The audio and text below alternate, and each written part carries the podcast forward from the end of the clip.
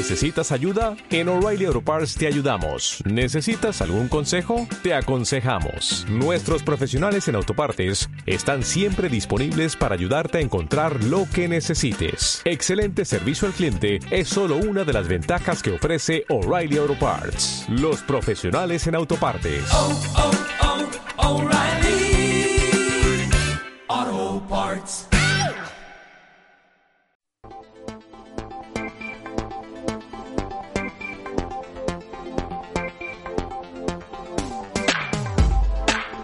Calle Mayor, tu magazín de actualidad local de Europea Radio.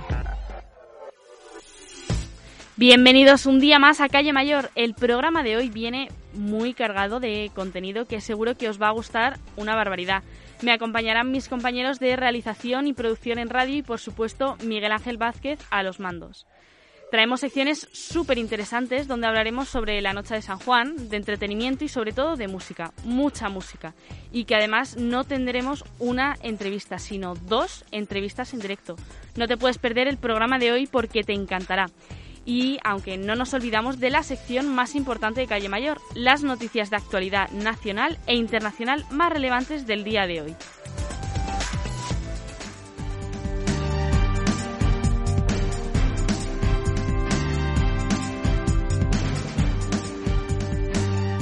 Y aquí en el estudio tengo a mis compañeras Carlota López y Carlota Cero que nos traen, como he dicho hace un momento, las noticias de actualidad nacional más relevantes del día de hoy, 4 de junio. ¿Qué nos contáis?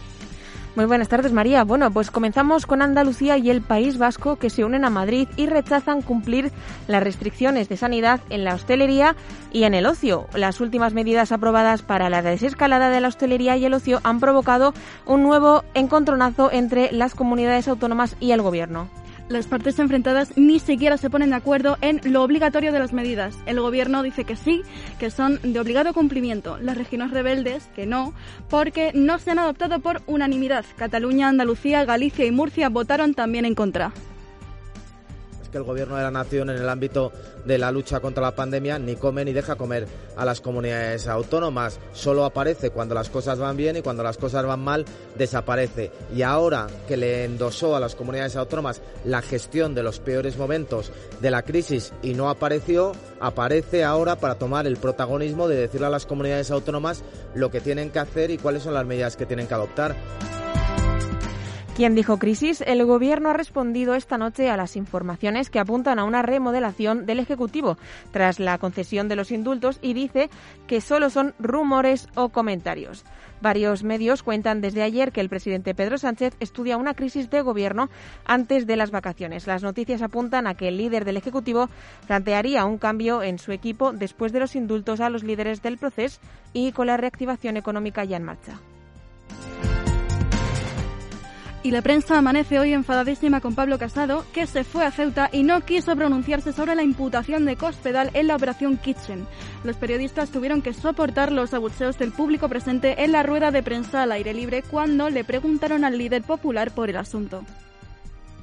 Yo hace cuatro meses dije que no iba a volver a hablar de cuestiones que no me corresponde valorar, que nada tienen que ver con mi responsabilidad como presidente del Partido Popular y mucho menos que tenga que ver con las preocupaciones que ahora tienen los españoles y la necesidad de soluciones como las que hoy hemos venido a aportar.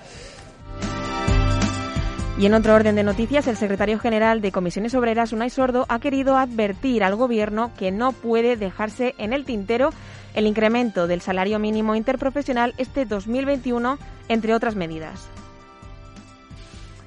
Y urge Comisiones Obreras considera que la subida del salario mínimo interprofesional en el año 2021 se ha cerrado en falso. Y vamos a reabrir la demanda, la reivindicación y la movilización para que el SMI se vea incrementado en este año 2021.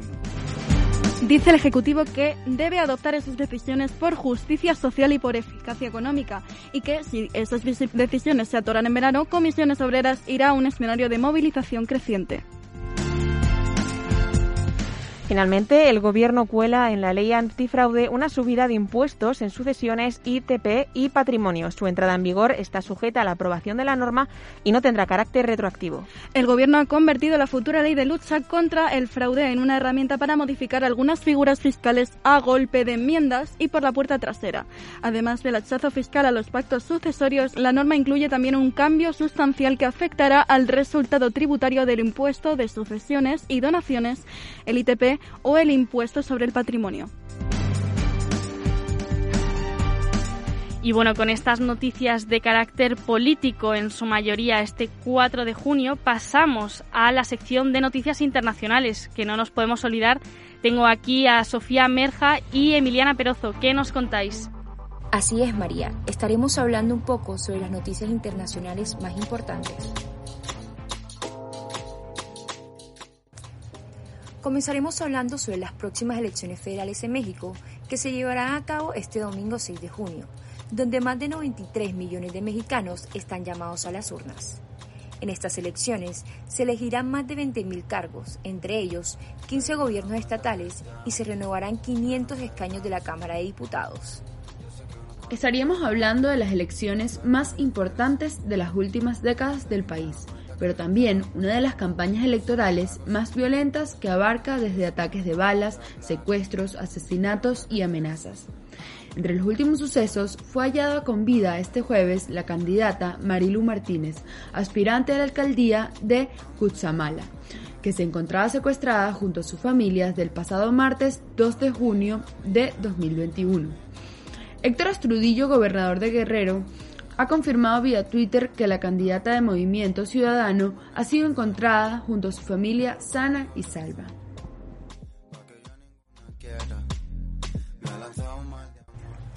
Por otra parte, en Colombia se ha venido presentando bloqueos en vías terrestres que han generado escasez en medicina, insumos y alimentos, lo cual ha frenado la reactivación de la economía propuesta por el gobierno como medida para mejorar la situación de la crisis que vive el país generada por el COVID-19. Estos bloqueos se vienen llevando a cabo por grupos radicales que participan en el paro nacional, que lleva hasta la fecha de hoy cinco semanas activo, y a lo que el presidente de la República, Iván Duque, ha dado instrucciones para aclarar los procesos de desbloqueo, afirmando que hay que seguir con el diálogo, pero que el cierre de las vías no es el camino, ya que son hechos ilegales y que son agresiones de derechos a los ciudadanos. Asistencia de todos con las autoridades también locales. Hemos visto cómo ya hay más de 563 mil toneladas que en los últimos días se ha movilizado por nuestro país y tenemos que seguir enfrentando este flagelo, porque los bloqueos son una agresión a los derechos de los ciudadanos. Los bloqueos son una afectación de los más vulnerables. En Europa del Norte, Dinamarca ha aprobado una ley para enviar fuera de Europa a las personas que soliciten asilo. La ley fue aprobada en el Parlamento con una amplia mayoría de 70 votos contra 24, con el fin de que el número de solicitantes disminuya y así poder tener más control sobre esa situación. Esta noticia ha sido fuertemente criticada por la Agencia de las Naciones Unidas para los Refugiados. Incluso el director de Amnistía Internacional en Europa se refirió como preocupante. La Comisión Europea ha ideado una propuesta que genera mayor vigilancia en las fronteras exteriores, reforzando su sistema de identificación, con el fin de acelerar el proceso de devolución a los solicitantes de refugio.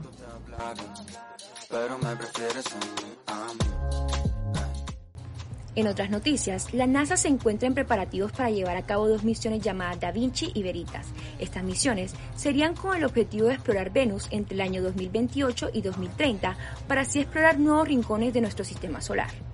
Para estas misiones estarían destinadas más de 500 millones de dólares. Según la NASA, las dos misiones tendrían tareas diferentes, ya que la misión de Da Vinci estaría destinada para explorar la composición de la atmósfera de Venus, en cambio Veritas se encargará de hacer un mapa de la superficie del planeta rosa.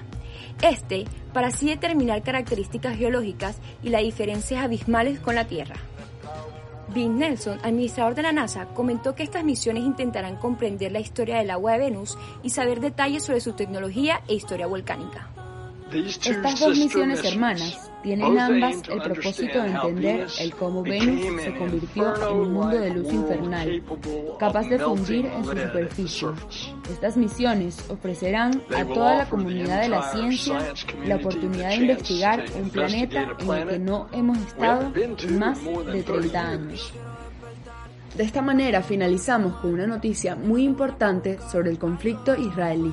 El primer ministro en funciones de Israel, Benjamin Netanyahu, ha logrado ser sacado de la posición del país, siendo ocupado su puesto después de 12 años por el líder del centrista Yesh Atid, Yair Lapid. Lapid logró llegar a un acuerdo con el líder del partido derechista Yamina, Neftali Bennett, quien asumirá como primer ministro en los próximos dos años y luego será reemplazado por el dirigente de Yesh Atid como parte del acuerdo alcanzado.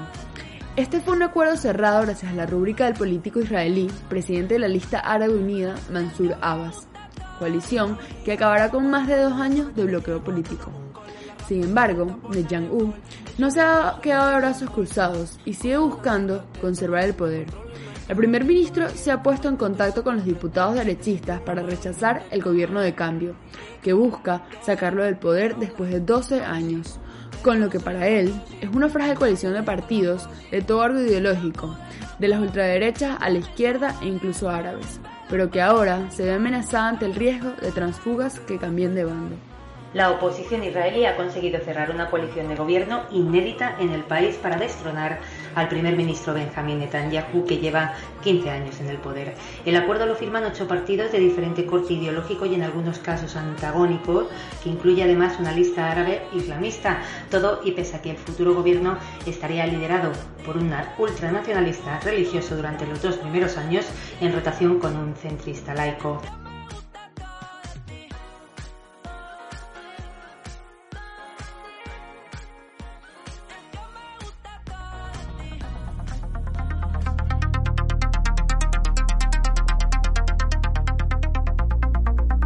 Y continuando en Calle Mayor, un viernes 4 de junio, y aprovechando esta última noticia que nos han dado nuestras compañeras Emiliana y Gaby, hoy tenemos con nosotros a don Tomás Yenats, el embajador suizo en Jerusalén, que nos acompañará esta tarde para una entrevista sobre el conflicto que ya desde hace tiempo se está viviendo en la Franja de Gaza. Le recibimos en unos momentos de extrema tensión vividos entre el ejército de Gaza y Hamas. Eh, buenas tardes, señor Yenats, ¿cómo está? Buenas tardes, mucho gusto. Le saludo desde Jerusalén. Estamos muy bien, gracias. Bueno, pues eh, muchísimas gracias por estar hoy con, nosotros, eso lo primero.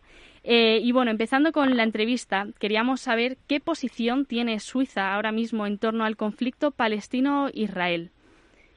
Bueno, Suiza, como todos los países europeos, está apoyando la solución de dos estados, quiere decir eh, dos estados, un estado israelí, un estado palestino en las fronteras de 1967. Es también la solución propuesta por, por las Naciones Unidas que permitirá a los palestinos tener su propio estado eh, y, con plenos derechos y soberanía. Bueno, pues eh, con esto te paso con mi compañera Carlota, que también te va a hacer un par de preguntas. Buenas tardes, señor Yenats. ¿Qué tal está? Buenas. Buenas tardes, señora. Estamos, estoy muy bien, gracias. Me alegro.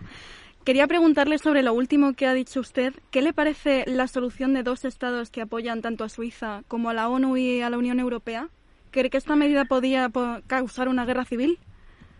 Eh, bueno, no. La verdad es que el problema es que esa, esa solución eh, está muy lejana todavía. Por eso hay más tensiones. Entonces, a medida que avanzamos las condiciones para que haya una solución de dos estados, creamos estabilidad, no guerra civil. Entonces, hay que eh, el hecho de que eh, no hay eh, estado de dos soluciones, el, hecho de que hay mucha todavía los territorios de, Palestina están ocupados, eso es la causa principal de gran frustración, la, la causa principal de mucha radicalización y que, que nos lleva a guerras repetitivas cada tres, cuatro, cinco años. Bueno, y centrándonos ahora un poco en Jerusalén, ¿qué opina sobre el reconocimiento oficial de que Jerusalén sea la capital de Israel por parte de Estados Unidos? Nosotros como Suiza no apoyamos esa decisión, vamos por otro camino, o esa decisión soberana de Estados Unidos. Nosotros consideramos Jerusalén eh, todavía una ciudad ocupada, Jerusalén del Este, eh, y, y, Jerusalén del Este es, la, es, en el fondo territorio palestino y debería ser la futura capital eh, del Estado palestino. Por eso eh, no nos no consideramos que es bueno eh, que Jerusalén, que era un cuerpo separado de las, de las Naciones Unidas, de hacer aquí sus, eh, la capital. Eso está en contra del derecho internacional humanitario. ¿Y cree que esta decisión por parte de Estados Unidos, que ha sido unilateral, de reconocer a, Jerusalén como la capital israelí, afecta la capacidad de aplicar el derecho internacional humanitario, sobre todo en lo relativo a la protección de los civiles en situación de guerra? Pero justamente los Estados Unidos tienen muchas veces una, una, eh, posición de, ejemplo, ellos abren camino, entonces eh, nos consideramos nosotros que, que no deberíamos, que no se deberían tomar, o por lo menos Suiza no va a tomar decisiones que van en contra del derecho internacional humanitario. Consideramos que, que, que, que esa base del derecho es también la puerta que nos lleva hacia una paz duradera entre los palestinos y los, y los israelíes. Por eso, un reconocimiento unilateral de Jerusalén como capital eh, para Suiza no es posible porque no consideramos que eso lleva a una paz duradera. Y enlazando con, en relación con lo que dijo el ministro suizo de Exteriores, Ignacio Cassis, que pidió el cese inmediato de la violencia. ¿Qué acciones en este momento está tomando Suiza para intentar mediar en el conflicto? Nosotros justamente regresamos de, de Gaza de un, de un reconocimiento de, de, lo, de la situación actual, son política económica y humanitaria, y intentamos primero apoyar con la cooperación esfuerzos de, reconstrucción y esfuerzos de creación de empleo, porque hay falta de perspectiva, la gente, a falta de perspectiva la gente se radicaliza. Del otro lado, del lado político, eh, la embajada o la, el, eh, la oficina de representación de Suiza en Ramallah apoya el diálogo entre Gaza y West Bank, entre, entre, entre los palestinos que viven en Gaza y los palestinos que viven en, eh, al este del, del eh, al oeste del Jordán. Creemos que hay que crear primero la unión, fortalecer la unión entre los palestinos para poder dialogar después una paz duradera entre Palestina, entre los palestinos e Israel. Hmm. Entonces, acercamiento entre las diferentes facciones palestinos creando una cohesión interna eh, y apoyando con ayuda humanitaria y, y, creando perspectivas para el desarrollo. Esas son las respuestas de Suiza para eh, llevar, para contribuir una solución pacífica. Bueno, y por último, queríamos preguntarle, destacando la visión de Michael Wolfsoff, historiador y publicista alemán nacido en Tel Aviv, ¿qué le parece a usted la alternativa pacífica que, que este propone de la creación de un Estado federal? Bueno, eh, en lo personal me parece una posición interesante. Nosotros como país no la apoyamos porque todavía no, es una, no, no, ha, no ha sido una eh, no ha sido una propuesta todavía muy conocida, pero creo que si los palestinos y los israelíes pueden ponerse de acuerdo en esa solución y sobre todo si todos los ciudadanos palestinos tienen los mismos derechos en un Estado federal, eso podría ser una solución viable. El problema es que no se pueden crear estados donde hay dos clases de ciudadanos, donde los palestinos no tengan los mismos derechos que los israelíes. Eso sería eh, no una receta para un estado estable y una paz duradera. Entonces, el momento, el, el, eh, el modelo federal, también como Suiza lo conoce, podría ser una una nueva opción, una nueva, una nueva, un nuevo modelo interesante, pero son las partes que tienen que ponerse de acuerdo, no es Suiza que tiene que decir a los partes cuál es el, estado futuro que tienen que crear. Bueno, pues eh, con esto le damos las gracias una vez más, señor Yenats, eh, por concedernos unos minutitos para hablar sobre este conflicto que, que nos está preocupando a nivel mundial y esperamos que se solucione pronto. Muchas gracias. Bueno, gracias a ustedes y que tengan un buen día. Igualmente. Adiós. Y bueno, con, con Tomás Yenats, el embajador suizo en Jerusalén, que nos ha contado un poco sobre la situación tan difícil que se está viviendo en estos momentos. Eh, despedimos esta pequeña entrevista, pero seguimos aquí en Calle Mayor un viernes 4 de junio. Muchas gracias.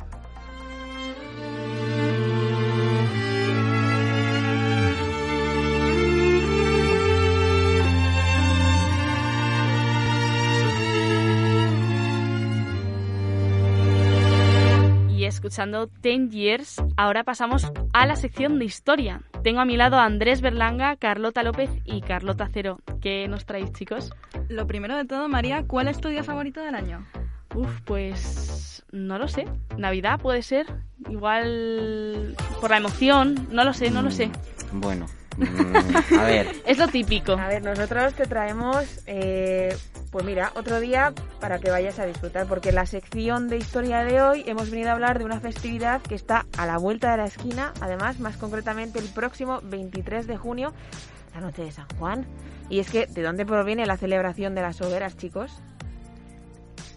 Bueno, Carlota, pues esta noche supone la cristianización de la fiesta de la celebración del solsticio de verano en el hemisferio norte e invierno en el hemisferio sur.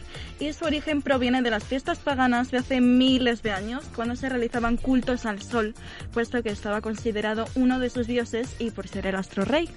La adaptación que realizó el cristianismo es la que explica por qué la celebración de la noche de San Juan no coincide con el solsticio de verano. La tradición pagana señalaba que encendían las, hogueras para dar más fuerza al sol, que en esa fecha va perdiendo fuerza y los días se hacen más cortos. De esta manera se conseguía prolongar la luz, decían.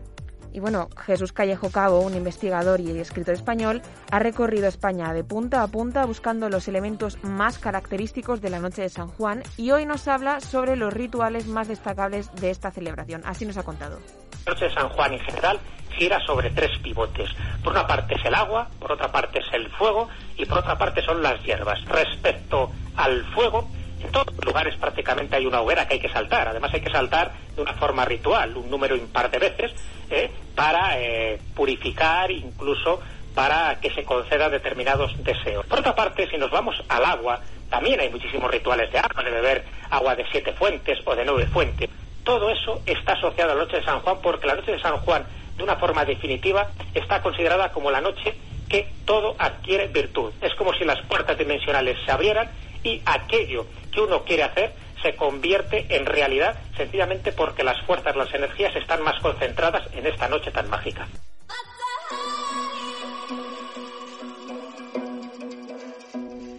Y es que efectivamente la noche de San Juan siempre es asociado al fuego, aunque hoy en día esta noche se ha popularizado y se relaciona con el inicio de verano, con el final del curso académico o con el comienzo de las vacaciones.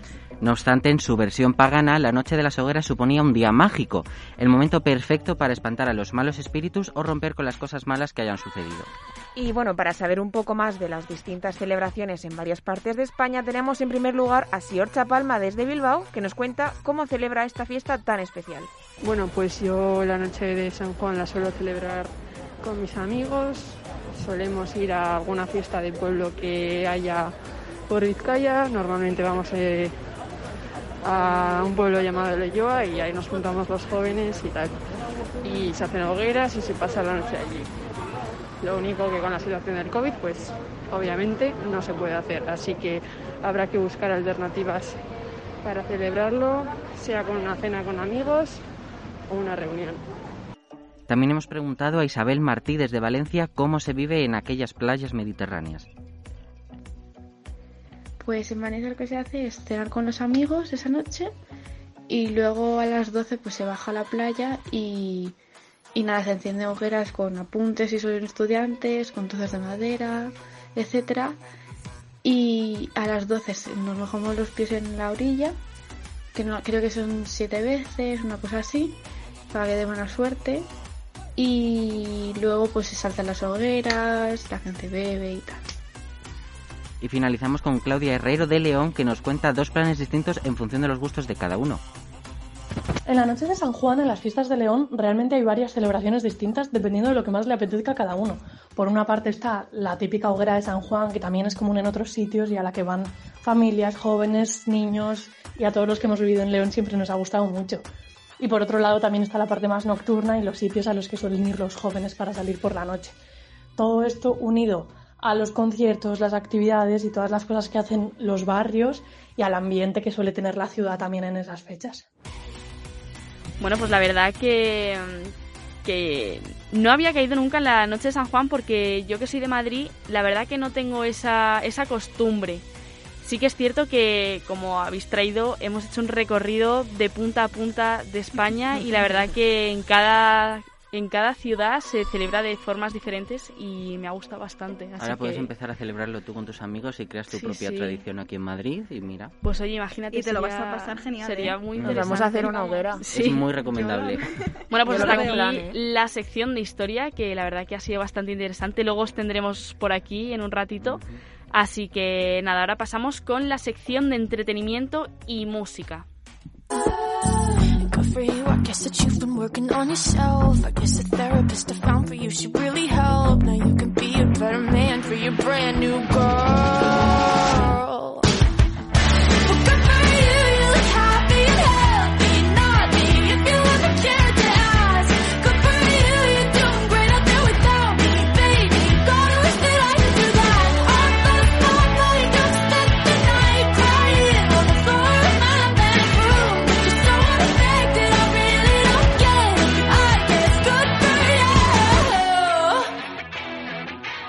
Bueno, pues como os contaba antes, eh, viene la sección de entretenimiento y música. Tengo aquí conmigo en el estudio a Daniela, Felipe y Bárbara. Buenos días.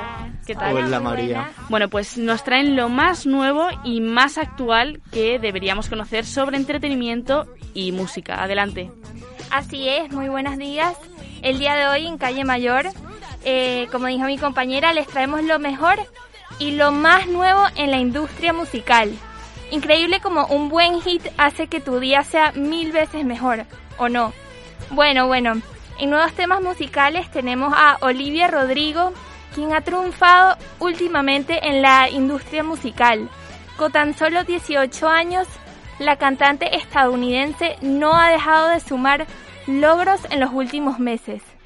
Desde que sacó el tema Driver's License, su nombre ha acaparado todos los titulares de los medios musicales.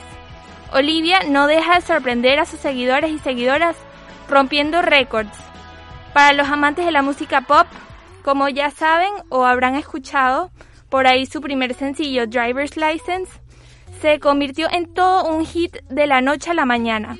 Ahora su álbum debut Sour ha pasado a la historia de las plataformas de streaming y es que esta misma semana Olivia ha triunfado de una manera nunca antes vista.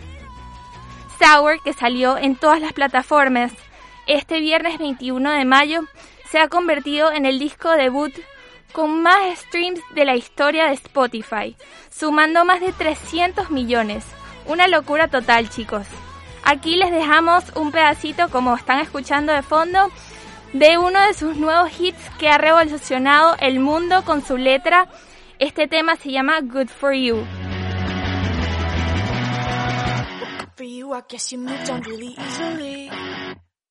Contigo quiero despertar, hacerlo después de fumar.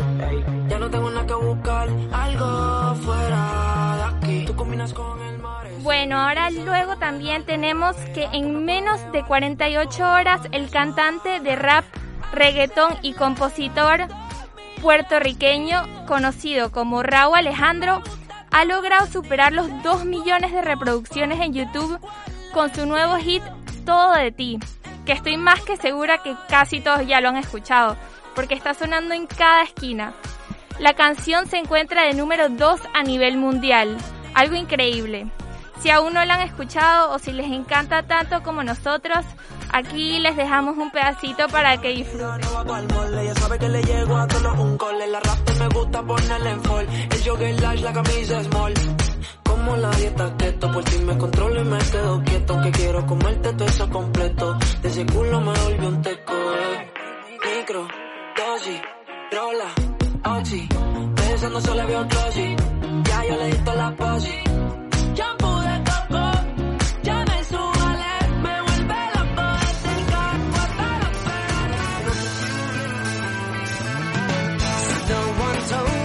Bueno, con la canción de Friends tenemos a Felipe y a Bárbara que nos traen el entretenimiento y ocio más actual.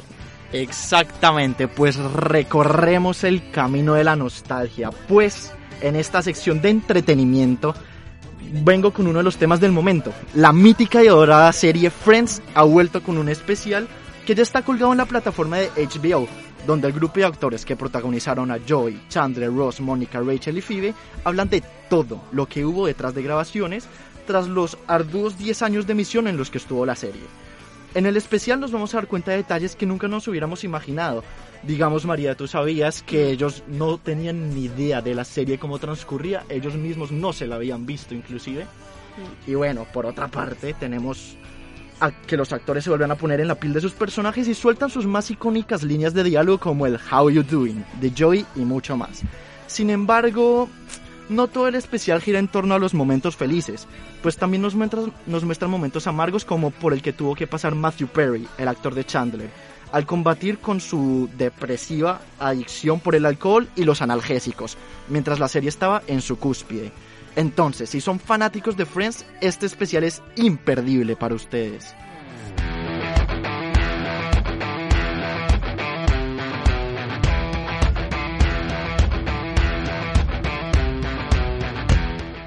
Bueno, y no podemos hablar de entretenimiento sin hablar de la velada del año, evento organizado por el ya afamado streamer Ibai Llanos, donde se enfrentaron va- varios streamers en combates de boxeo reales y el evento ha sido nada más y nada menos que visto por la asombrosa cifra en los picos más altos de audiencia del stream de un millón y medio de espectadores. A la gala del evento asistieron influencers y gente de renombre en el sector del stream, al igual que cantantes de la talla del Canario de Cruz Cafune. Tuvimos peleas muy reñidas, como la de Reven versus el Millor, donde se impuso Reven por puntos, o peleas más disparejas, pero igual de emocionantes como la de Torete versus Future, donde ganó Torete con diferencia. La velada fue un gran éxito a todo nivel, y no solo eso, el ya maestro del entretenimiento moderno, Ibai Llanos, quien narró las peleas, ya anunció los posibles encuentros de la velada del 2022. Estas fueron sus palabras en respuesta al Rubius. Tú, tú tienes que luchar también el año que viene, ¿no? Yo voy a pelear, sí. Eh, yo voy a pelear. ¿Contra quién? Pues yo creo que a día de hoy, a día de hoy podría ser o Jordi Wild o Papo. Pero me gustaría contra Digref. Pero yo tengo que cortar mucho peso y él subir. Eso te. O, o Gref comer mucho, o sea. A ver.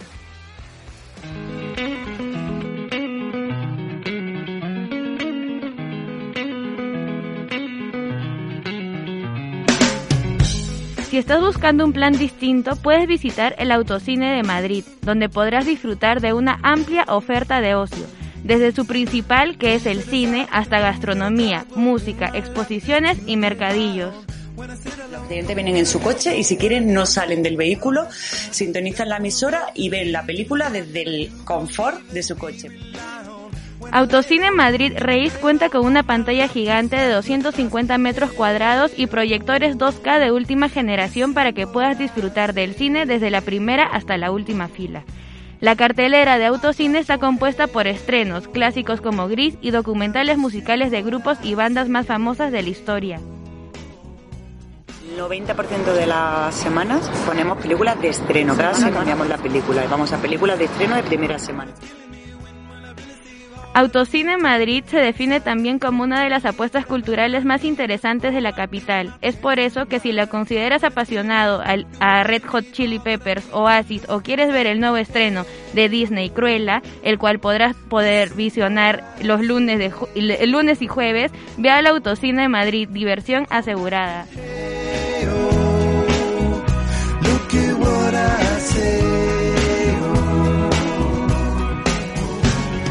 The more I see, the less I know, the more I like to let it go. Hey,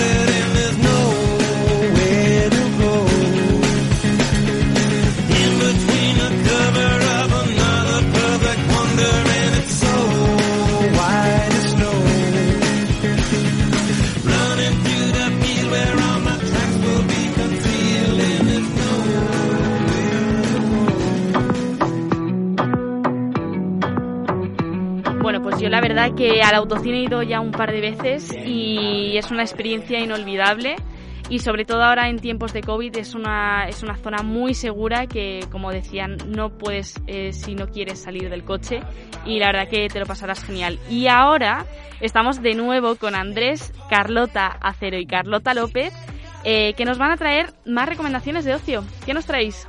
Bueno, María, ¿tienes planes para este fin de semana? Pues la verdad que no. Ninguno, ninguno. De momento no. ¿Qué me ofreces? Pues te ofrecemos uno, un plan. Atenta, ¿eh? Vas Nos lo pasamos buenísimo. increíblemente bien el fin de semana y por eso venimos a recomendarlo. Y es que los escape rooms se han convertido en una de las tendencias de ocio favoritas para compartir con los amigos en España y sobre todo en Madrid, donde podemos encontrar numerosas salas dedicadas a estos divertidos juegos de ingenio. Así que te vamos a proponer otra de las mejores opciones para pasar un buen rato con los amigos, con la familia o con compañeros de trabajo en esta ciudad y además que se puede participar pues de una auténtica aventura en la vida real. Y es que en estos escape rooms en la capital madrileña hay cabida para todo tipo de temas y de recintos o escenarios cerrados en los que tendréis que ir resolviendo pistas en un tiempo limitado para poder salir de allí, salvar a la humanidad o desvelar toda clase de misterios. Sin embargo, con la llegada del coronavirus y las nuevas de- eh, medidas de seguridad que había que tomar, la afluencia se vino abajo de tal manera que muchos establecimientos se encuentran en peligro de desaparecer. Nosotros hemos ido a Hermético Escape Room, que está ubicado en la calle Santa Engracia 15 de Madrid, y la verdad es que yo me lo pasé bomba. Vamos. Yo también me lo pasé genial, vamos. Es una actividad bastante entretenida. Y Rubén, el encargado del local, nos cuenta lo que se puede hacer en este tipo de salas. Un escape room es un tipo de ocio que se realiza en equipo. Entras en una habitación con una, te- una temática determinada que está llena de enigmas y juegos de ingenio que hay que resolver en un determinado tiempo. Por lo general, no suele implicar nada físico. Lo que encontrarás son retos mentales que deberás resolver gracias a tu ingenio y el trabajo en equipo. En Hermético contamos con salas de 2 a 5 jugadores, el caníbal, la cripta del vampiro, Asalto a la mafia, la fábrica de chocolate y e Inquisición. Y la verdad es que estaba muy, muy guay. Y para animaros a ir, le hemos preguntado a Rubén, que es el encargado del local, si un escape room es un espacio seguro ahora y nos ha contado también el estricto protocolo que siguen en sus salas. Sí, son espacios seguros y a salvo de COVID. Hemos escalonado las secciones aún más para evitar que os crucéis con otros equipos. Por eso es importante que el equipo llegue completo a la hora exacta. Si llegáis antes no podemos dejaros pasar y si llegáis más tarde lamentablemente perderéis vuestra sesión. Las medidas que tenemos son por supuesto el uso obligatorio de la mascarilla, tanto en zonas comunes como dentro de la sala, la desinfección de las manos, la desinfección del calzado. Igualmente desinfectamos las salas siempre que termina el juego, desinfectamos todas las salas. Seguramente yo sé que os estamos dando muchísimas ganas de ir, así que hemos preguntado también por los precios para que podáis guardar un poquito de dinero para ir. Los precios varían en función de los, de los participantes. Pero para que os hagáis una idea, los grupos de dos personas rondan los 55 euros y los grupos de cinco vienen a ser unos 80 euros.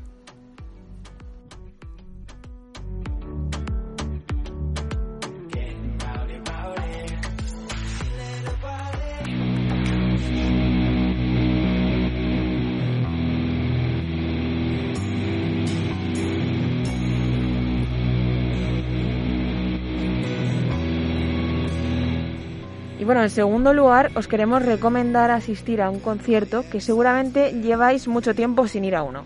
En concreto, os animamos a ir a uno del grupo de las retamas, con quienes hemos podido hablar este sábado 11 en la Sala Cool, acogerá a este magnífico grupo de Alcorcón. Las entradas rondan los 10 euritos y el metro más cercano es Santo Domingo.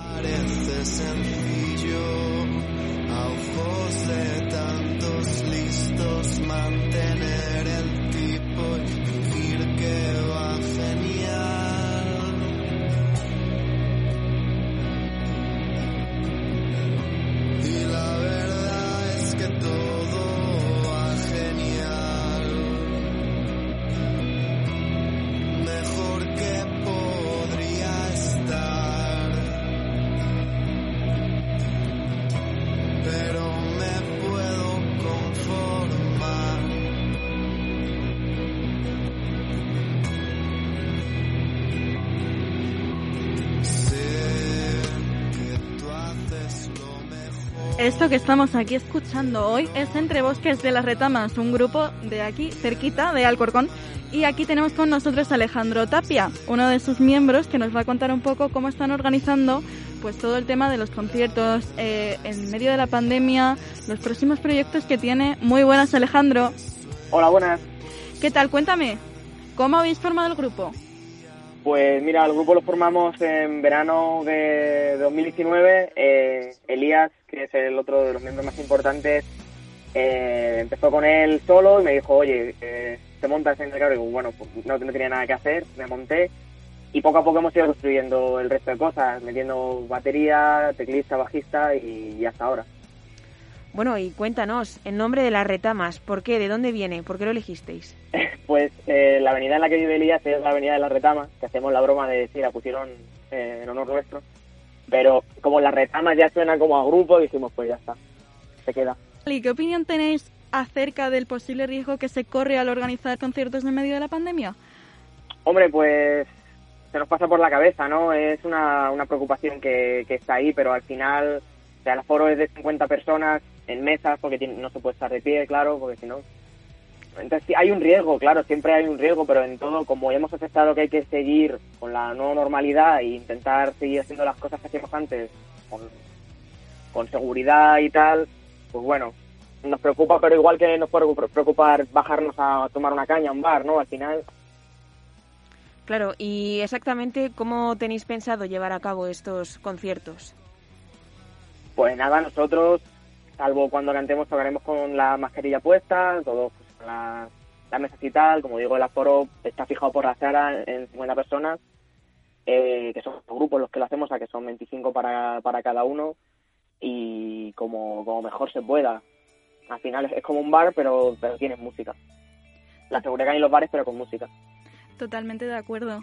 Eh, y cuéntame un poquito, ¿tenéis pensado hacer algún concierto próximamente? Sí, la verdad que estamos pensando en hablar a varias salas eh, próximamente para ver- intentar dar un concierto nosotros solos, a ver si conseguimos tener suficientes amigos como para que vengan todos y llenar. Y intentar movernos un poquito por España, a ver si nos acogen. Así que sí, tenemos ganas. Pues muchísima suerte con todo, Alejandro. Muchísimas gracias por eh, habernos acogido hoy. Nada, gracias a vosotros. y que vaya todo genial. Vale, muchas gracias. Hasta luego. Chao.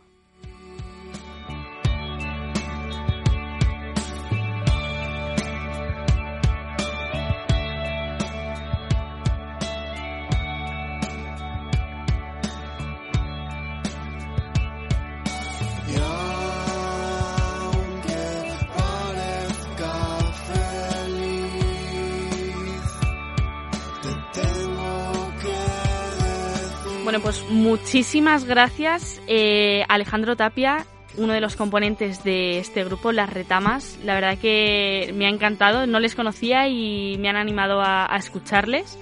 Eh, sobre todo, pues eso, apoyar la, la música y que tener en cuenta que, lógicamente, todos, todos sus con- conciertos van a tener en cuenta las medidas de seguridad, que ahora mismo es lo que más nos preocupa, ¿no? Así es.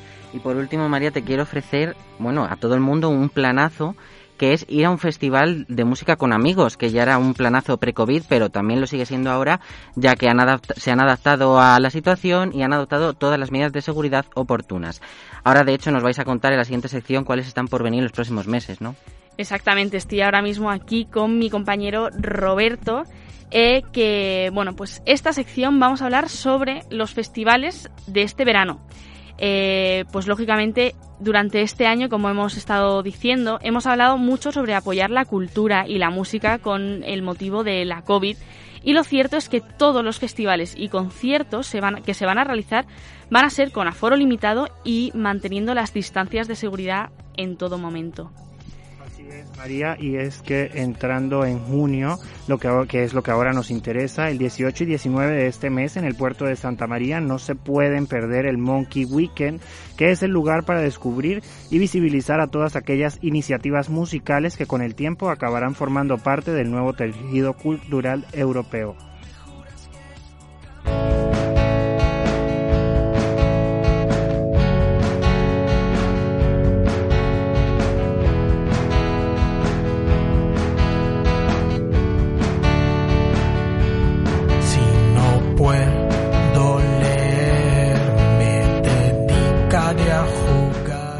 Nueva forma de hacer festivales es en modo tour, como ha optado en su segunda edición en Madrid Salvaje este 2021.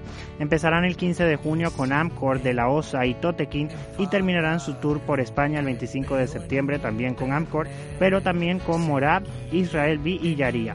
Así que si les gusta la música salvaje, este es su festival.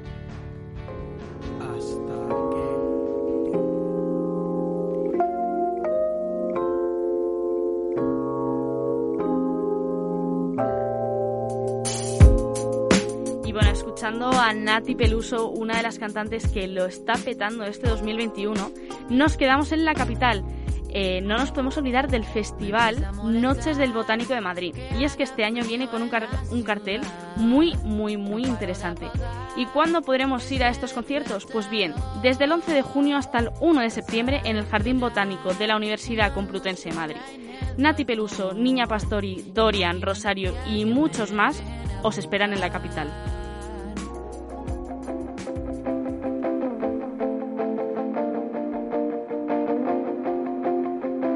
Y aunque aquí podemos estar hablando de festivales todo el programa, estos no son todos los que podrás ver en junio. Se juntan grandes festivales para todo tipo de gustos musicales. Entre ellos Palencia Sonora, los días 11 y 12 de junio, Mallorca Live Festival, del 18 de junio al 29 de julio, y María Ro- Marea Rock en Alicante del 12 de junio, y muchos más que no os podéis perder.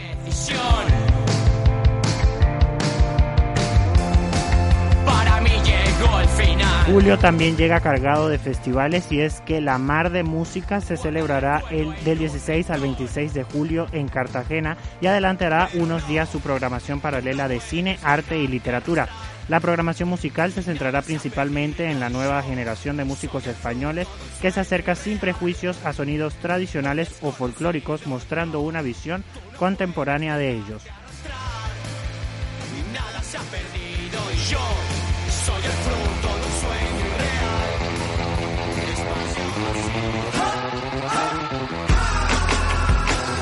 Por otra parte, los días 8, 9 y 10 de julio, Cruilla Barcelona, que después de su última edición, el festival reunió a bandas como Black Eyed Peas, Falls, Vetusta Morla o Garbage, entre otros, regresará a la capital catalana con lo mejor de la música independiente nacional e internacional.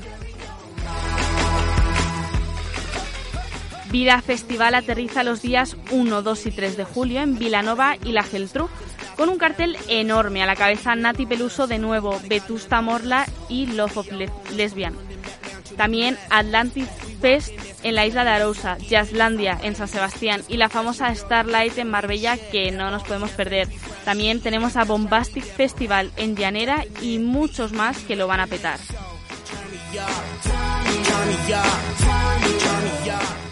Por otro lado, agosto trae grandes festivales de la mano con el buen tiempo y es que Aquacela se celebra del 19 al 22 de agosto y llega fuerte lleno de tecno y head techno con el paisaje asturiano de fondo. También vuelve el Arenal Sound, que es el festival preferido de los jóvenes en la playa de Burriana y por el momento solo tiene confirmado a Daddy Yankee y previsto celebrarse el 27 de julio al 1 de agosto. Gone too long. You hit me, you played me, I'm moving on. Oh. Y bueno, muchos de los festivales que siguen sin confirmar sus fechas, otros han optado por esperar un año más, un verano más, hasta 2022, donde se espera que la pandemia pueda estar más controlada y podamos disfrutar de todos sus eh, de todos sus servicios. Hasta el final de año seguirán haciendo festivales y podremos encontrar información de distintos de ellos en numerosas páginas web. Así que ya sabes, si eres un amante de la música y de la experiencia de ir a un festival, no dudes y apoya cultura.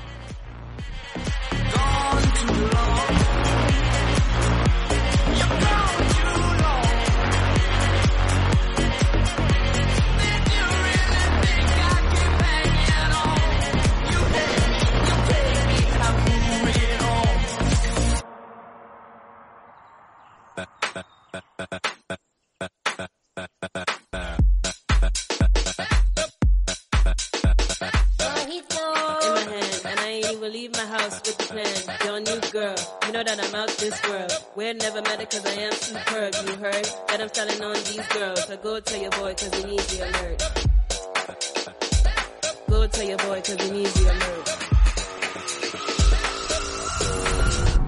Y bueno, ahora mismo tengo en el estudio a Patricia Santos que nos trae la sección de tips y consejos. No sé qué me puedes contar, Patricia. Hola, buenos días María. Pues yo quiero recomendar algunos consejos sobre cómo poder estudiar mejor y voy a comenzar eh, pues diciendo que como estamos en la etapa final del curso escolar con muchísimas ganas de terminar y poder disfrutar de este verano y como todo el mundo quiere aprobar todas las asignaturas e incluso subir nuestra nota media. Y para ello, como he dicho, os vamos a recomendar unos pequeños consejos de cómo sacar el máximo rendimiento a nuestro cuerpo y mente a la hora de estudiar. Para comenzar, es necesario organizar tu tiempo de la semana, especificando cuáles son las horas de estudio y cuáles de descanso para realizar otra actividad. De esa manera será mucho más fácil concentrarte en el tiempo estimado. Lo ideal es reducir el tiempo de estudio a 30 minutos aproximadamente, ya que asim- asimilamos mejor la información cuando nos llega en ráfagas cortas. Otro consejo es crear notas resumen en pequeñas hojas en vez de subrayar directamente el texto. De esa manera podremos reformular la información que hemos leído para entenderlo mejor. El tercer consejo, proponte una unidad de estudio para cada sesión. Simplemente fija los temas que sepas que vas a estudiar y hazlo. Organizar la información por temas es mucho más fácil que estudiar bloques de información dispersos. Por eso es aconsejable que leas lo que tienes que estudiar para crear un mapa mental de la localización de los temas y te focalices en uno de ellos. Nuestra cuarta recomendación es de los más aconsejables, explicar la lección a otra persona. El hecho de desarrollar con tus propias palabras lo que has aprendido te aporta los dos beneficios. Por un lado, reformular la, la lección es como repasar lo que has estudiado mentalmente. Y por otro lado, te servirá para autoevaluarte, para detectar esos apartados que a lo mejor te parecen más complicados. Y este consejo es el más valioso para estudiar porque te ofrece una imagen clara de tus progresos. Sigue autoevaluándote para saber cómo van tus procesos mediante prácticas constantes con exámenes o cuestionarios acerca del tema estudiado.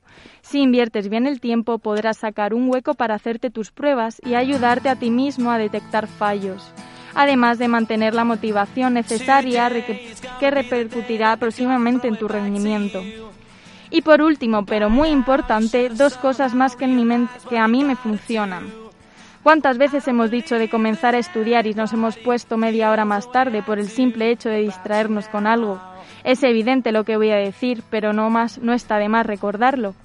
Incluye en una lista todos esos elementos que consideras como una distracción y recuerda aislarte de ellos durante tu tiempo de concentración. Como es recomendable ratos cortos de estudios, no te va a costar mucho separarte de ellos una media hora. Para mí también es importante estas semanas tener todo el material de estudio preparado antes de empezar a hincar codos. Si ya comienzas el tiempo de estudio y te levantas a buscar cosas que necesitas, solo será un plus para una distracción. Poco a poco irás asociando este conjunto de objetos al estudio y entrarás en la dinámica de estudiar con facilidad. Bueno, pues con estos tips y consejos sobre cómo rendir más académicamente, la verdad que me van a ayudar una barbaridad estas dos semanas que quedan de clase y bueno, pues muchas gracias. A ti María y espero que ayuden de verdad. Sí, seguro que sí.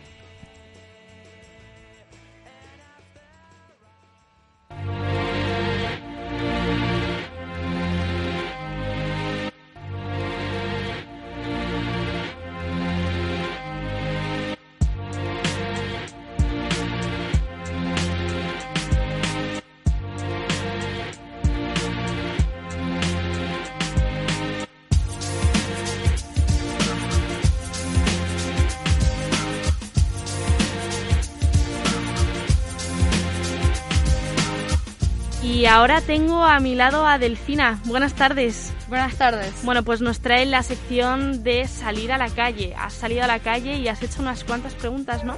Cuéntanos. Pues sí. Ya estamos muy cerca de las vacaciones de verano, de poder tirarnos al sol o a la sombra, a la playa o estar en la casa con un buen ventilador.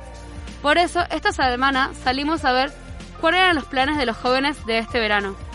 A ver, este verano pienso quedarme aquí en Madrid trabajando. Quiero viajar a Estados Unidos y irme de fiesta en Cantabria. Planes de verano son irme a Alemania con mi novio. Voy a trabajar de monitora de ocio tiempo libre en campamentos y mm, iré de vacaciones con algunas amigas. Este verano vuelve con algunos festivales. Preguntamos, ¿tienen pensado asistir a alguno? Me encantaría, pero no creo que estén abiertos todavía. Mm, No tengo nada planeado por ahora, pero si se da la ocasión, igual sí. Sí, al Medusa. Sí, lo hacen. No, este verano no voy a ningún festival. Aunque las cosas estén mejorando, no estamos al 100%. En la normalidad. ¿Qué piensas sobre las restricciones al viajar?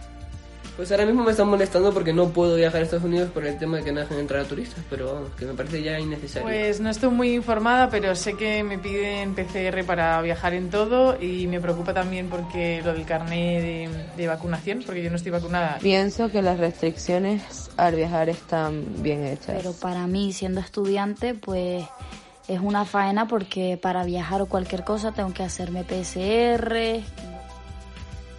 Las medidas de seguridad siguen. ¿Piensan que va a ser más difícil cumplirlas durante el verano? Y pienso que es muy difícil seguir las medidas de seguridad durante las vacaciones porque la mayoría de personas viajan y quieren divertirse y no están pensando en las restricciones. No, realmente no es tan difícil. Bueno, sí es verdad que las personas cuando se van de vacaciones tienden a ser un poco más irresponsables, pero no creo que sea más difícil. Sí. España dice abrir su sus fronteras a todos los vacunados a partir del 7 de junio. ¿Qué piensan sobre eso? Bueno, a ver, que estén vacunadas o no, yo creo que es más importante lo de la PCR, porque hay gente que se está muriendo y que está en los hospitales y que está vacunado. Me parece bien. Más turismo. Por la parte económica mm, es algo muy necesario ya que vivimos del turismo, pero no podemos dejar que eso afecte a la salud pública de las personas. El verano pasado estábamos en medio de toda esta pandemia. ¿Creen que este se va a vivir de diferente manera? Pues a ver, el verano pasado fue cuarentena en casa, entonces ya, aunque no podamos movernos como lo hacíamos usualmente, ya es un avance con respecto al verano pasado. Sí, mucho más. Aunque el pasado también hubo bastante libertad. Espero que no, porque igualmente el verano pasado tampoco fue mucho, mucho, mucho más diferente. Yo creo que todos pudimos ir a la playa y quitando festivales y conciertos pudimos hacer de todo. Bueno, pues Delfina, muchas gracias por esta sección. Gracias Hemos escuchado por ahí que había una chica que no sabía porque pensaba que los festivales estaban cerrados. Están abiertos. Será diferente al resto de los años, pero siguen abiertos, así que os animamos desde aquí a que todo el mundo vaya y que disfrute. Muchas gracias, Delfina. Gracias.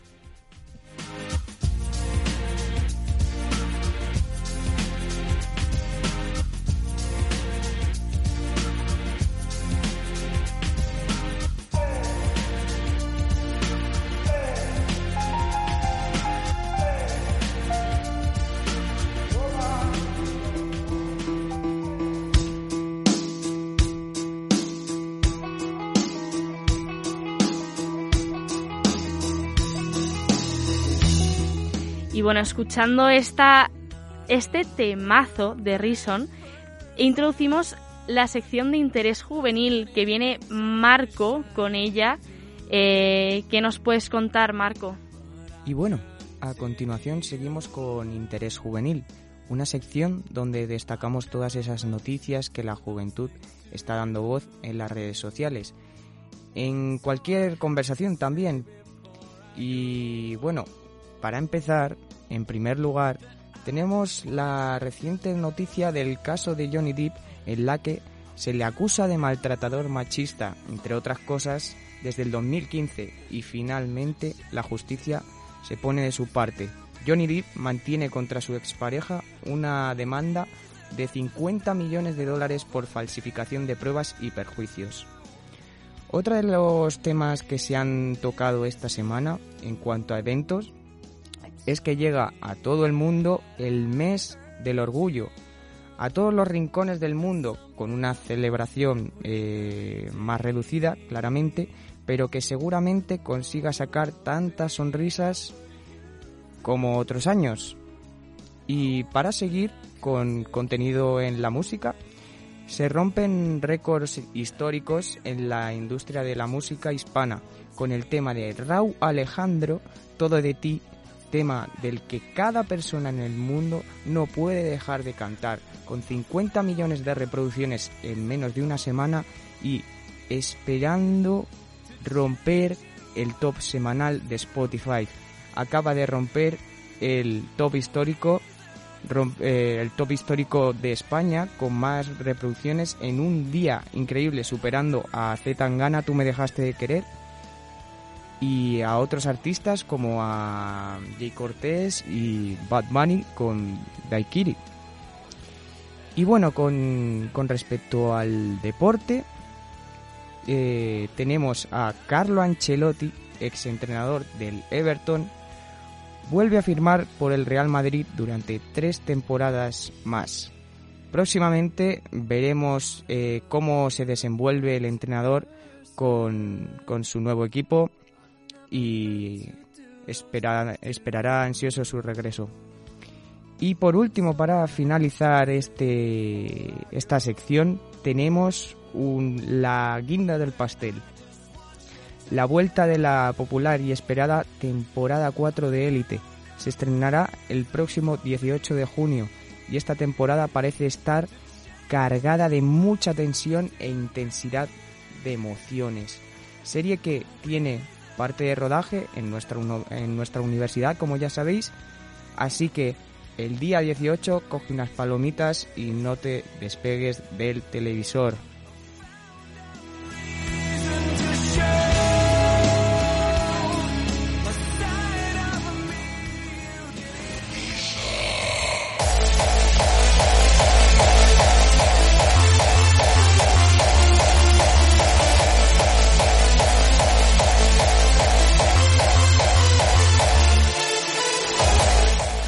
Pues esta música yo creo que muchos no la esperabais. Ha llegado el momento, ha llegado el momento de la segunda entrevista. Fabio, ¿quién nos traes? Pues hoy os traigo un DJ muy especial y bueno, como ya sabes, se acercan ya las vacaciones de verano y como he estado comentando es tiempo de fiesta, de festivales y sobre todo de mucha música.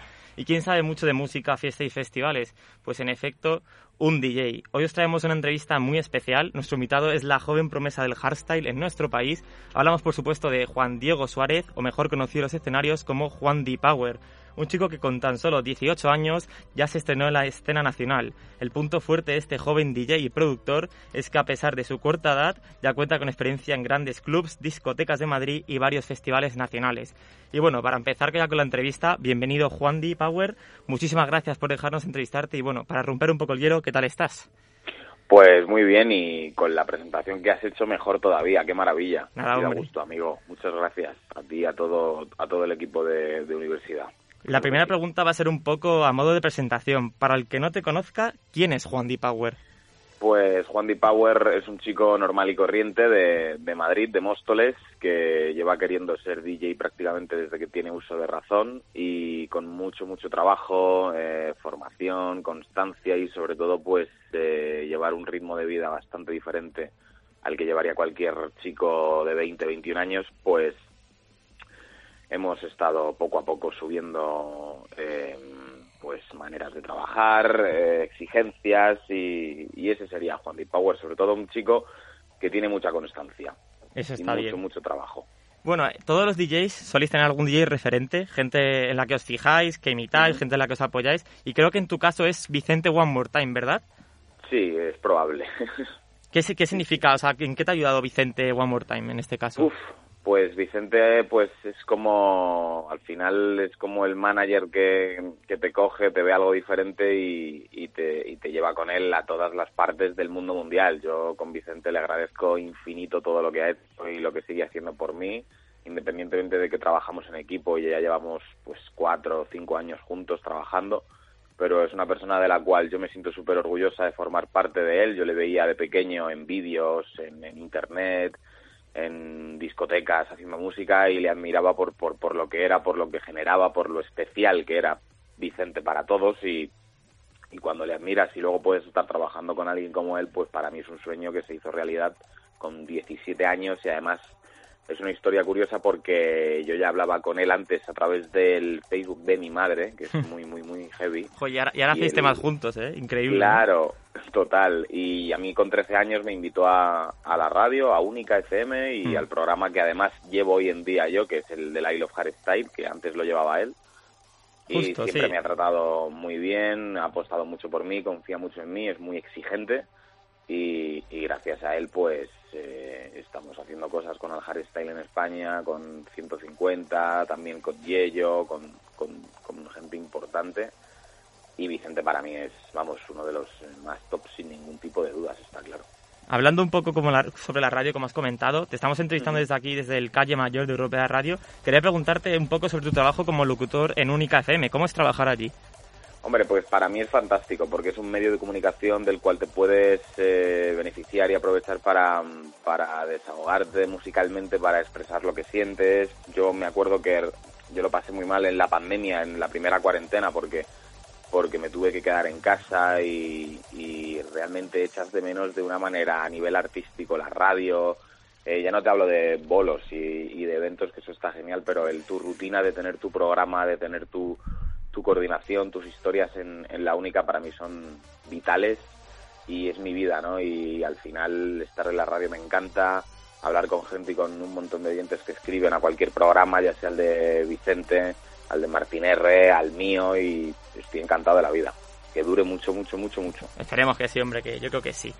Y bueno, debutaste con tan solo 18 años en discotecas como Fabric, en la conocida Fiesta 150, festivales como Amanecer Bailando, Residente en Yeuque, Única FM. Yo quería preguntarte, Juan, ¿cómo surge toda esta locura? ¿Cómo empiezas en esta movida? Pues empezamos a trabajar, yo empecé en Única con 16 de colaborador en otro programa que era diferente al de Vicente y lo llevaba otro otro compañero, luego el compañero se fue y yo creo que fueron un poco fue un poco todo el destino porque ese compañero se fue, yo me quedé el programa los últimos tres meses de, de la temporada y luego ya Vicente me llamó y me dijo, oye, te he estado escuchando, creo que tienes una buena voz, me gusta cómo te, te expresas, sabes muchos de... Que al final también otra cosa que, que, mm, que Vicente y mucha más gente lo tiene muy a favor es que es- conozco muy bien la música de los 80, de los 90, el Remember también, porque también me gusta mucho. Y claro, ahora con 20 años, 21, 19 es muy difícil porque hay mucho más sonido urbano, no tiene nada que ver la tendencia musical de ahora con la de antes y todavía es más complicado, ¿no? Es decir, como siendo tan joven sabes tanto de, de esto en este caso. Y yo con Vicente empecé con 17 en un programa que se llama Clásicos de la Fiesta y a la vez ya me ofrecieron en la radio eh, hacer un turno de Radio Fórmula los fines de semana y ya un poco a poco empecé yo soltándome y tal. Y cuando ya hice los 18, yo ya anteriormente había pinchado en Segovia, había pinchado en Coslada, siendo menor de edad. Y luego con Gracioso, ¿no, 18 eso? fui- Sí, sí, sí. no puedes porque, entrar a la a- discoteca, pero tocas en ella. Sí, pero porque fue súper... Al final yo iba con autorización, iba con gente mayor y, y, eh, por ejemplo, en Castilla y León sí que podías actuar a partir de 16 años. Tiene Sí. que acompañarte un tutor, pero tienes que... Luego te tienes que ir, claro. Y en Fabric el debut fue en una fiesta bestial, que además eh, 150 también debuté ese mismo año, pero fue en, en la que yo debuté, fue en la Remembering del 2018, en el 25 aniversario. Y yo recuerdo que pinchaba a las 8 de la tarde y en la terraza a la vez estaba Yello y yo, claro, estaba un poco con miedo de decir, uff, está Yello, que es otro icono del, del hardstyle nacional, del INI, y, y macho, no sé cómo, pero había gente en la terraza y había gente en la carpa, porque yo pinchaba en la carpa. Y tengo un vídeo que, que realmente da la, la verdad, ¿no? Porque a mí me parece muy bien hablar, pero si lo puedes demostrar, mejor. Y al final, no sé, debuté ahí y fue un, un día súper espectacular. O sea, gente que no conocía viéndome, bailando, me presentó Vicente además, algo que no se paga con dinero, pero bueno, algo que, que- que es increíble. Yo si mal no recuerdo, creo que te vi en la fiesta de Kunan de Gang, que en Fabric puede ser, que fuiste Sí, el único artista nacional que estabas Sí, en un sí. cartel de artistazos, de gente muy potente y te metieron ahí, me acuerdo. Eso, ¿cómo fue? Totalmente. ¿Cómo pasó eso? Pues mira, esa es buena pregunta y, me alegro de, de yo con- de contestarla encantado. Esa era una fiesta en la que yo al principio no iba a estar por temas que no son artísticos además y no iba a estar por, por razones del cartel, eh, artistas y demás y, y por, pues, por no sé si será el destino o que o lo que sea, pero al final a los últimos días de que llegara la fiesta me llaman y me dicen, oye, te hemos metido en el cartel y vas a abrir la principal, pero solo eres el único nacional. Buf. Y digo, ¿cómo? Es que ab- abrir la main de Fabric impone bastante, ¿no? Claro, y sobre todo impone más cuando no viene un compañero tuyo, sino viene un tío de Holanda que Sí, viene ya gente con potente, su- o sea, el cartel yo Claro. recuerdo era gente muy potente. Sí, sí, sí, sí. Y la verdad es que tienes 19 años y te pasan ese tipo de cosas, realmente te impone un respeto brutal, porque otra cosa, no, pero yo el, el respeto, el que no se te vaya la cabeza, el que tengas los pies sobre la tierra, me parece fundamental para poder seguir sobreviviendo en este tipo de, de ámbito, ¿no? Y, Sí. y luego además Kun eh, no pudo venir por, Sí, el, por el- la el jet se le estropeó algo así, Claro, dijeron. Sí, y, sí, sí. y dio la casualidad de que fue una noche muy bonita porque luego eh, pinché yo, pinchó Vicente y luego Yello. Con lo cual hubo un- estuvimos ahí tres El trío Calavera, ¿no? Sí, claro, y, y- y al final fue súper especial por eso, ¿no? De, salió todo redondo, todo. O sea, fue la mejor noche de, de mi vida actuando y pinchando en una discoteca, pero vamos, de lejos. Bueno, alguna más habrá seguro. Y bueno, quería Sí, no, no, preguntarte, como DJ tú, ¿cómo ves de- desde dentro el panorama de la música electrónica en España? ¿Cómo, cómo lo ves?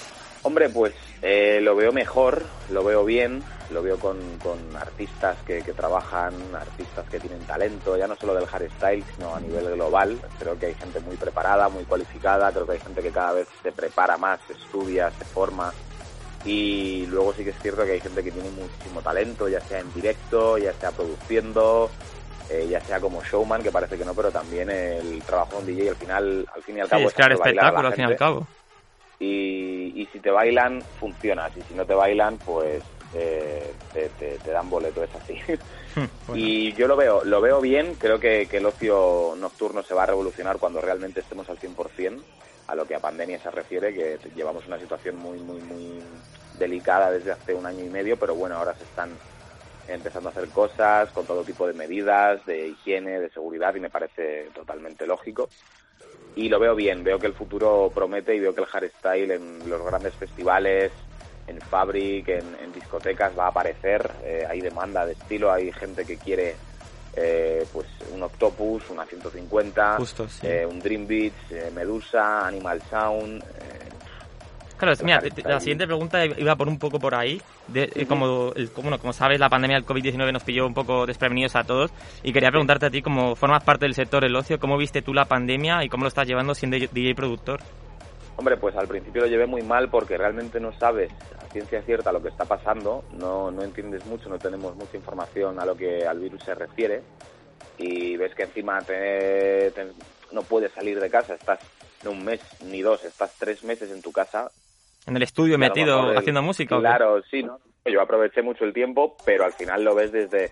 Yo en 2020 tenía actuaciones programadas ya en verano y estábamos Sí, hablando ma- de que buenas. esto- Me comentaste que eran sí, sí, actuaciones top. y yo te lo comenté a ti y, y teníamos 150, teníamos algún festival, teníamos alguna fiesta que otra pinchando Remember y, y Harry Style en pueblos, teníamos bastantes actuaciones y, y prometía el año y además luego con la radio, con la música que iba saliendo, pues bueno, un año bastante completo de trabajo. Y de repente ves que en marzo te, te separa el mundo, Te eh, cierran da la en casa. todo y, y dices tú, buf, pues te frena, pero ya no solo a mí, A sino todo a, el los mundo. grandes. O sea, Sí, sí, yo sí. al final veo cómo funcionan los DJs top mundial y David Guetta se está haciendo sesiones por Nueva York, Dubai, pero grabando a él mismo. O sea, quiero Sí. decir que si el número uno del mundo sufre, imagínate los de a pie, ¿no? Los de calle. Pero, pero sí, lo llevé un poco mal al principio. Ahora ya bastante mejor, pero todavía no, no tiene nada que ver con la realidad. Aunque, que aunque da porque lleguemos a esa, a esa nueva realidad. Bueno, antes hemos estado hablando un poco de los diferentes festivales que se van a realizar este verano y quería preguntarte su opinión sobre ello, ¿cómo, cómo lo ves? Pues me parece genial, me parece fantástico porque hay mucha gente que tiene ganas de, De fiesta. de desahogarse, de, Sí, de sí, fiesta, sí. De ocio y creo que además si se hace con todo tipo de medidas, eh, hay gente que va de muy buen rollo, hay gente que va a ver a su artista favorito y me parece fantástico, creo que es un gran avance, creo que es un gran paso y creo que, que lo mejor está por venir, aún queda todavía para, para volver a una normalidad eh, 100% absoluta, pero, pero eh, creo que es fundamental e importante que se hagan cosas y además con medidas Sí, para, la, para la que salud sigan- primero, como bien sabemos. Claro, para que sigan saliendo bien y, y la gente siga apostando por el ocio, por los DJs y por la cultura, está claro. Mm. ¿Tendremos, ¿Tendremos el placer de verte en algún festival este verano? Pues este verano no lo sé. Sí que este verano vamos a hacer cosas eh, y vamos a innovar con, con ciertas eh, fiestas y con, y con Remember y con Hardstyle, con lo cual sí, me vais a ver fijo. Pero en festivales teníamos en 2020 y este año de momento ya veremos. Pero tenemos tenemos cosas eh, muy muy muy chulas y e interesantes. Estaremos atentos entonces. Y bueno, para terminar, quería preguntarte si tienes algún tema que vayas a sacar próximamente, alguna fiesta donde vayas a tocar y, y sobre todo Uy. dónde podemos seguirte la pista. Oye, pues eh, buena pregunta. Tengo prácticamente el mes de junio completito. Este sábado 5 de junio vamos a estar en, en Insomnia, en Móstoles, con, con Vicente, con Chávez, en Global Mission. El 12 de junio estaré en Escalona, en una terraza que ya prácticamente está todo vendido, también con, con Remember. Y el 19 en Loeches, en la fábrica de Loeches. Y, y bueno, ya se va moviendo un poco todo, está saliendo bastante trabajo y yo Joder. toco madera, encantado de la vida. Y luego, por supuesto, tenemos la radio, que nos puedes escuchar en mucho más que Dance de 4 a 6 de lunes a viernes, o en I Love Hardstyle de 12 a 2, y alguna canción. En breve haremos algo. Algo se está cocinando, ¿no? En el estudio. Sí, sí, haremos algo por algún sello italiano Uh. y, y tiene buena pinta, así que nada, mil millones de gracias a todos por, por escuchar lo que, lo que amamos, claro que sí. Pues muchísimas gracias, Juan Di Pagüe, por esta entrevista. Espero que haya sido lo más amena posible y te la hayas pasado bien. Sí, y bueno, muy cómodo y gracias a vosotros. nada, hombre. más. Un saludo y bueno, nos vemos por las fiestas y festivales. Totalmente de acuerdo. Un abrazo para todos, chicos. Gracias.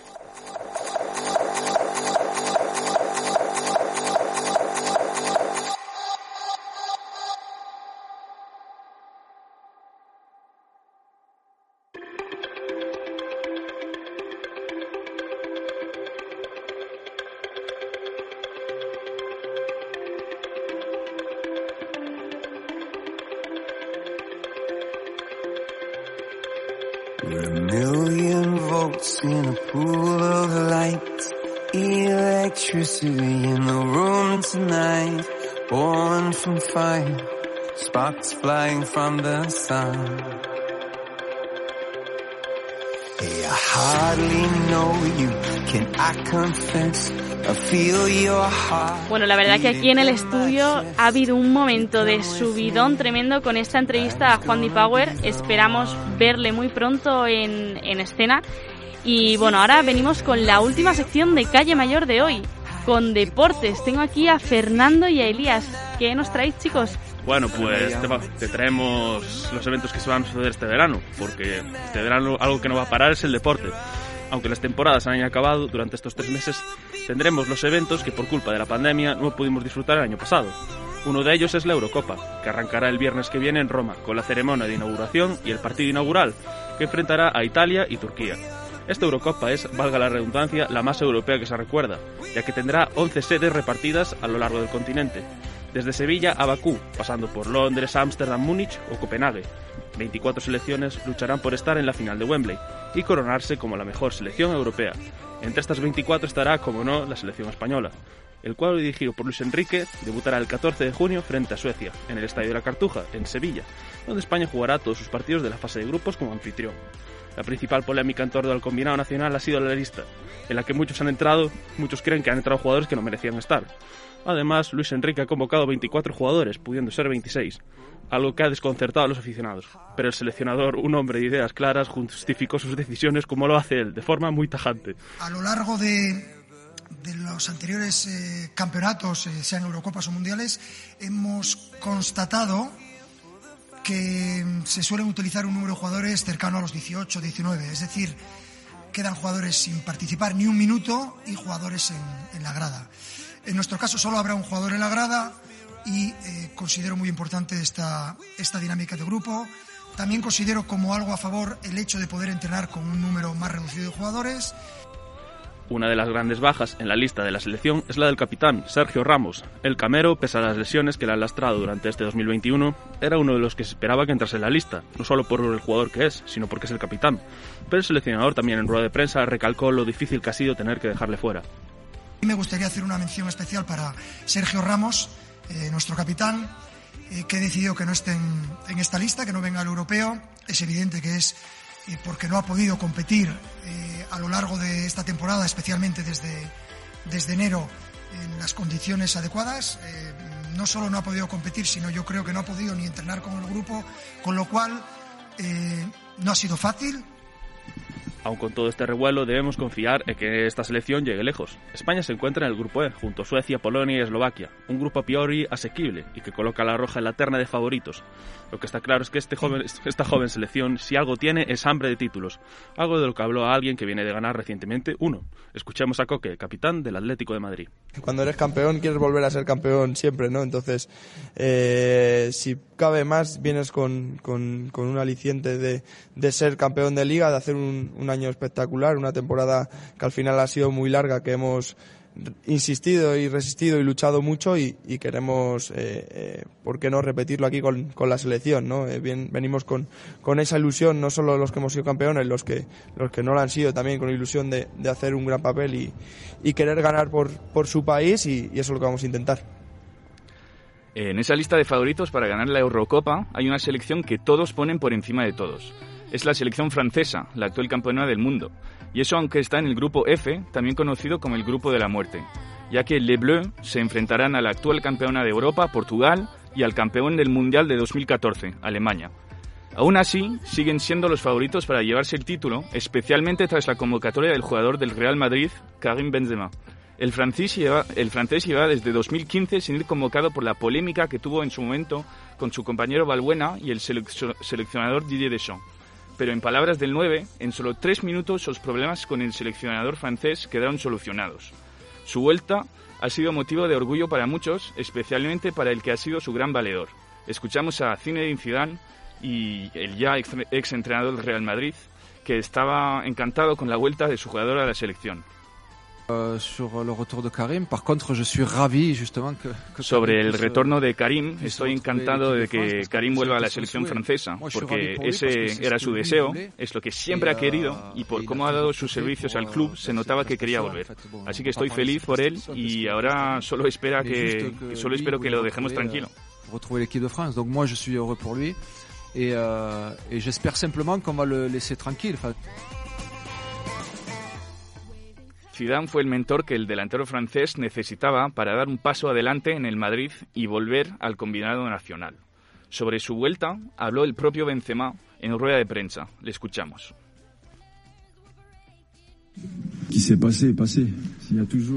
Lo que pasó, pasó. Siempre hay remordimientos y otras cosas, pero no se puede volver al pasado. Lo más importante es lo que pasa sobre el terreno. Me concentro al máximo sobre mi juego y sobre lo que puedo aportar a este equipo que ya ha ganado mucho. El resto hay que ir olvidándolo poco a poco y hay que enseñar otra cosa sobre el terreno. Gagner, donc voilà, après, le reste, voilà, faut, faut, faut oublier.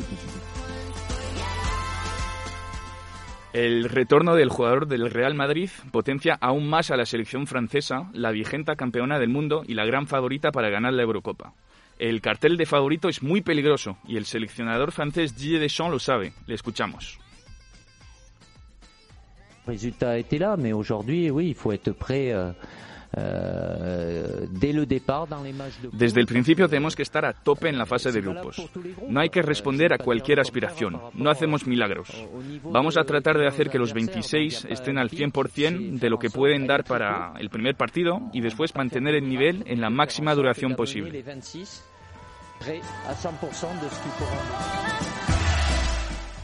Les Bleus aspiran a conquistar el trono europeo al igual que Bélgica, Inglaterra, la vigente campeona Portugal o España. Aunque si algo nos ha demostrado la Eurocopa a lo largo de su historia es que las sorpresas son muy posibles, algo que hace que este torneo sea más especial aún en comparación con otros.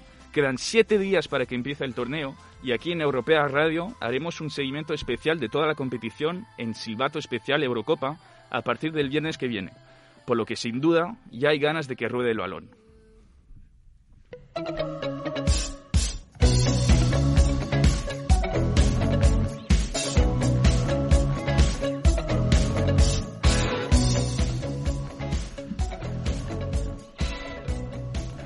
Este verano, además de la Eurocopa, tendremos el evento deportivo más importante del mundo, los Juegos Olímpicos de Tokio, unas Olimpiadas que a día de hoy siguen en duda. Japón está sumida en su cuarta ola de contagios y para los japoneses en la situación actual no es factible celebrar un evento de este calibre. Las encuestas de medios nipones apuntan a que cada vez más japoneses se posicionan en contra de la celebración de los Juegos.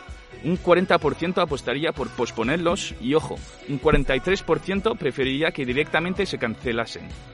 En este ambiente tan tenso, el comité organizador publicará este mes la guía que todos los participantes deben seguir.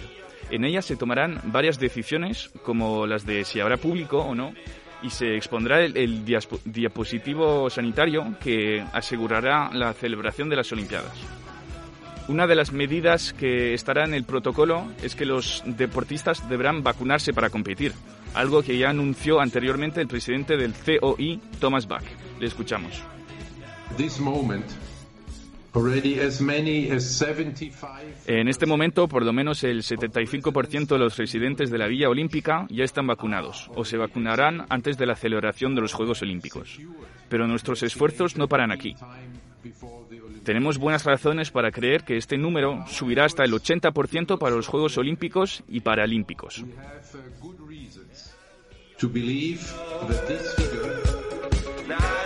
Lo más probable es que estos juegos acaben celebrando, en parte debido a los 17.000 millones de dólares que aproximadamente Japón debería abonar en caso de que se suspendiesen las Olimpiadas. Por ello, tanto el gobierno de Japón como el COI están cooperando para asegurar que se celebre el evento, algo que muchos ya garantizan, como el presidente del Comité Olímpico Español, Alejandro Blanco.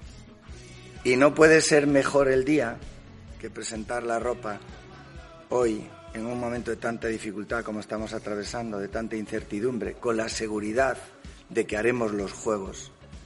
Pero, por desgracia para nosotros, todas las noticias que llegan el mundo, eh, no solo en Tokio, en Japón, pues por el coronavirus sabéis que recibimos sobresalto tras sobresalto. Pero haremos los Juegos, esa es la seguridad. En estas Olimpiadas de Tokio, el Comité Olímpico Español calcula que entre 298 y 305 deportistas españoles competirán para poder llevarse alguna medalla.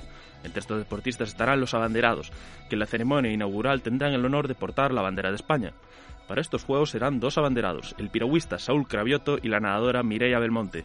Sin duda un ejemplo de la igualdad que debe reinar en el deporte y todo un honor para ambos. Les escuchamos. Lo que hemos sentido yo creo que es eh, algo mutuo, no sé si hablo por ella, pero seguramente sí, yo creo que es uno de los días eh, de nuestra carrera deportiva más felices, porque es un símbolo, es algo muy especial portar la bandera de tu país y a lo máximo a lo que podemos aspirar nosotros los deportistas olímpicos es ir a unos Juegos, conseguir medalla olímpica y el resto, o sea, el techo, digamos, la, la cima es, ser la bandera de tu país, así que muy felices.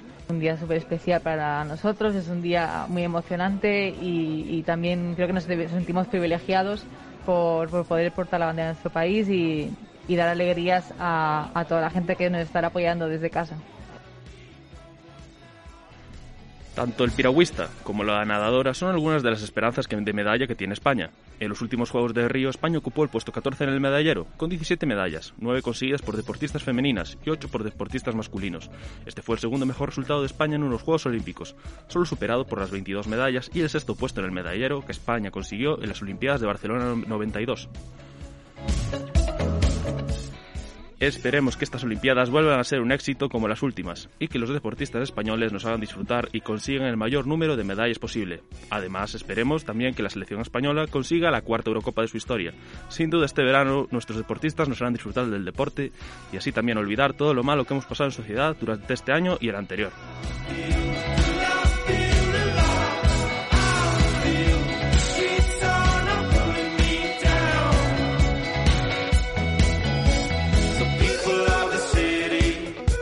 Bueno, pues hasta aquí la sección de deportes con esa Eurocopa y, eso, y esos posibles Juegos Olímpicos que todavía están en el aire. Muchísimas gracias, Elías y Fernando, por estar hoy con nosotros. Un placer. Y, y bueno, hasta aquí ha llegado el Calle Mayor de hoy. Muchísimas gracias a todos los que nos habéis escuchado. Muchas gracias a todos mis compañeros, a Miguel Ángel Vázquez como siempre. Y una misma, María Ramos, que os ha presentado el programa de hoy. Muchísimas gracias y os esperamos.